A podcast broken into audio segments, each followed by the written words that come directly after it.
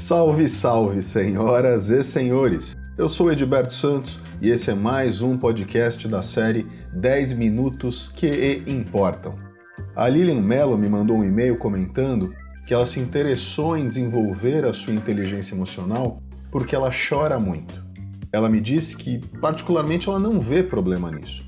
Mas quando ela chora em discussões, em momentos de estresse, conflitos, as outras pessoas acabam interpretando essas reações como imaturidade, fraqueza, chantagem emocional, maneiras de tirar vantagem, entre outras coisas, ela me disse. Então, hoje eu vou responder a dúvida da Lilian e o tema desse podcast é o choro. Uh, we have had some technical problems.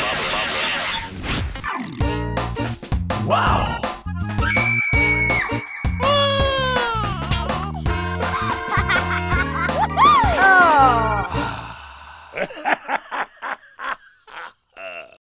A Lilian comentou que ela não gostaria de mudar a essência dela, mas que ela queria aprender a gerenciar melhor essa característica, já que, segundo a visão dela, no mundo em que a gente vive, esse tipo de sensibilidade atrapalha muito as relações e o crescimento profissional. Lilian, eu não sei o quanto dessas constatações sobre como as pessoas interpretam o seu choro são coisas ditas por elas mesmas e o quanto são conclusões suas. É verdade que a sociedade ela tende a rotular as pessoas que choram muito como frágeis, como imaturas.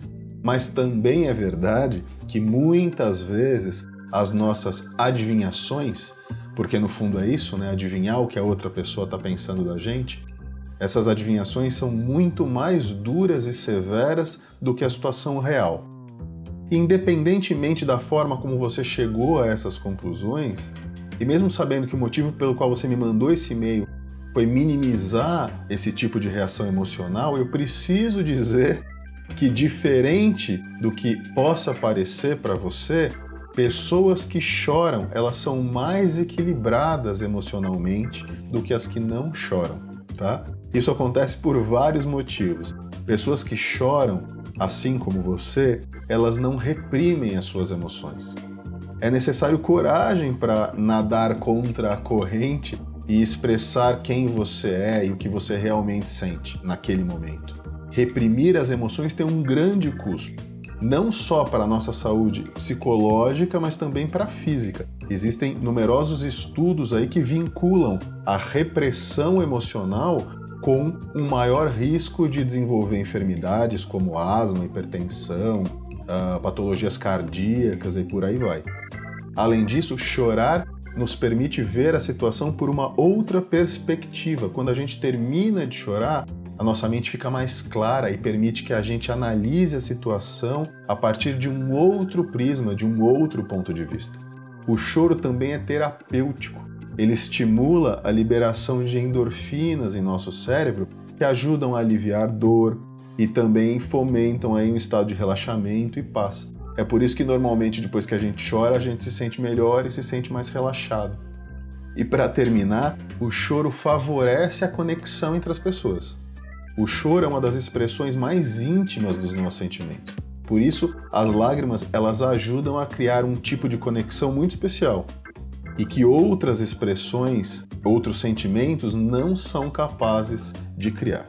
Além desses motivos todos que eu listei aqui nesse podcast, a minha experiência como coach, ela mostra que definir objetivos que se submetem a expectativas sociais, ou seja, tentar mudar algo que é seu com o intuito de satisfazer ou se enquadrar na expectativa de uma outra pessoa, geralmente é uma estratégia que não é bem sucedida, tá? Agora, se mesmo assim você acredita que existam situações específicas onde o choro ele não é a maneira mais adequada para externalizar o que você está sentindo, existe sim um exercício que pode te ajudar a reprogramar essa reação em situações específicas. Então, a primeira coisa que você deve fazer é procurar um lugar confortável, calmo, onde você não vai ser atrapalhada ou atrapalhado, fechar os seus olhos e identificar uma situação onde você queira mudar isso, onde você não queira mais chorar. Cria um filme na sua cabeça com a maior quantidade de detalhes possíveis do que você está vendo, do que você está ouvindo, do que você está sentindo, da situação que hoje faz você chorar e que você gostaria de ter um tipo de reação diferente. Então tenta identificar qual que é o gatilho, o que, que especificamente dispara o choro. É algo que alguém diz para você que faz o choro começar? É algo que você pensa sobre você mesma ou você mesmo? É uma imagem, uma situação que você se lembra ali naquela hora? Depois que você tiver conseguido identificar esse gatilho e tiver montado esse filminho da maneira mais completa que você conseguir aí na sua cabeça, abra os olhos e pense em outra coisa, tá? Que dia é hoje, no que, que você vai jantar, o que você vai fazer depois que terminar o exercício, qualquer coisa. Isso é só para desviar a sua mente do filminho que você criou. A gente chama isso de quebrar o estado. O passo 2 é repetir esse processo, mas agora você vai imaginar o mesmo filminho, só que com o final que você deseja. Ou seja, qual que é a reação que você quer ter no lugar do choro? Como você gostaria de se portar nessa situação, ao invés de chorar? Então vamos dar um exemplo aqui para facilitar. No primeiro filme, você imaginou que o seu chefe está lhe dando uma bronca e bem na hora que ele coloca o dedo na sua cara, assim você começa a chorar. Dessa vez, você vai imaginar o mesmo filme, do seu chefe dando a bronca, etc. Mas na hora que ele colocar o dedo na sua cara, que é o gatilho, que é o que fez o choro vir à tona, sair, né, ser externalizado, ao invés de você chorar, você vai se ver tendo o comportamento que você deseja ter. Por exemplo, olhar nos olhos dele de maneira firme, segura e dizer que compreende que ele está nervoso, mas que é, você não vai tolerar um comportamento que a ofenda, que desrespeite você e que, portanto, para que a conversa seja eficaz, é melhor que ele se acalme e reveja a maneira como ele está se comportando com você. Por exemplo, isso é só um exemplo.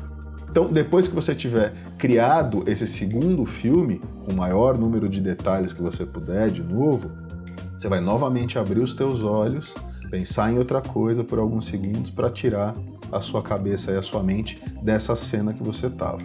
Ok, agora pronto, você tem dois filminhos, você tem duas situações, a que você quer modificar e o filminho já modificado na sua cabeça, certo?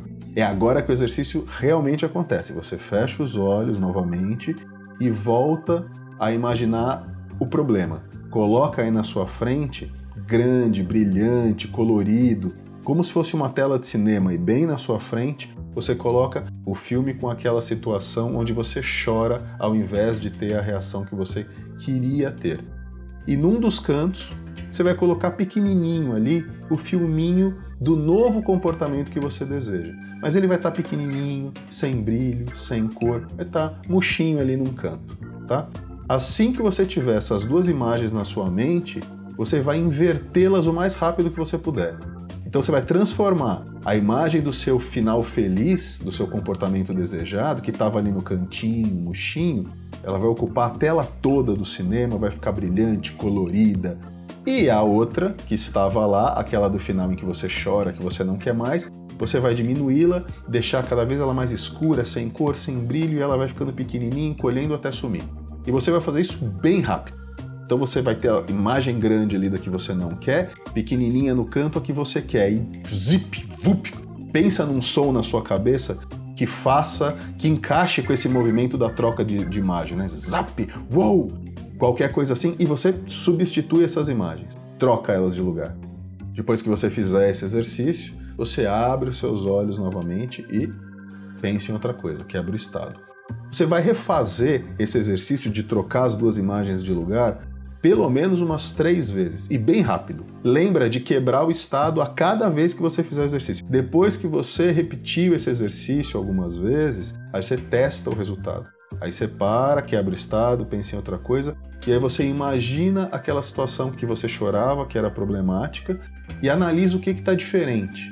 Algumas vezes as pessoas relatam que elas nem conseguem mais ver aquela cena como ela era no começo, como ela foi criada. Outras vezes algumas coisas acontecem em relação a isso que mostram para você que ela não é mais tão verdadeira para você como era antes. Se você não conseguir identificar uma mudança significativa quando você pensar naquela situação específica em que você chorava, principalmente no gatilho, né, ali na hora do gatilho que te fazia chorar, refaça o exercício. Só para explicar o que esse exercício faz, seu cérebro ele tem armazenadas aí milhares de estratégias para diferentes situações. Elas são como programinhas de computador programados na mente quando o seu cérebro detecta uma situação específica, ele dispara o programa que ele tem lá pré-definido. Portanto, é algo como quando o meu chefe aponta o dedo na minha cara, eu choro. Isso é um programinha que está lá. Essa programação ela pode ter sido feita, pode ter sido inserida na sua mente por diferentes motivos.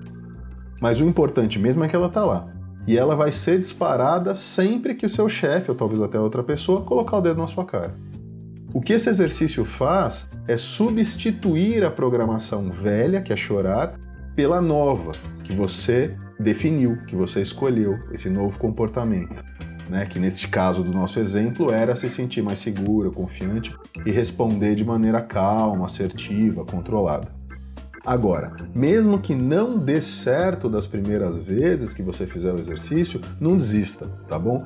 Às vezes, você repetiu esse mesmo comportamento durante anos. E a cada vez que essa rotina foi disparada, cada vez que ela foi chamada, a cada vez que alguém pôs o dedo na sua cara e você chorou, ela se tornou mais forte, mais rápida.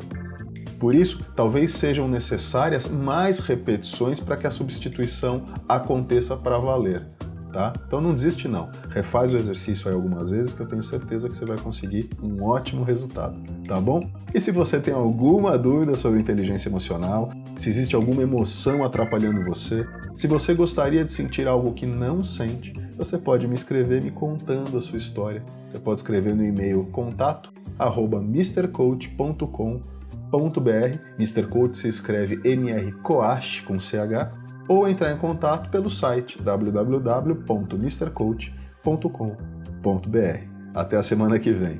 Tchau!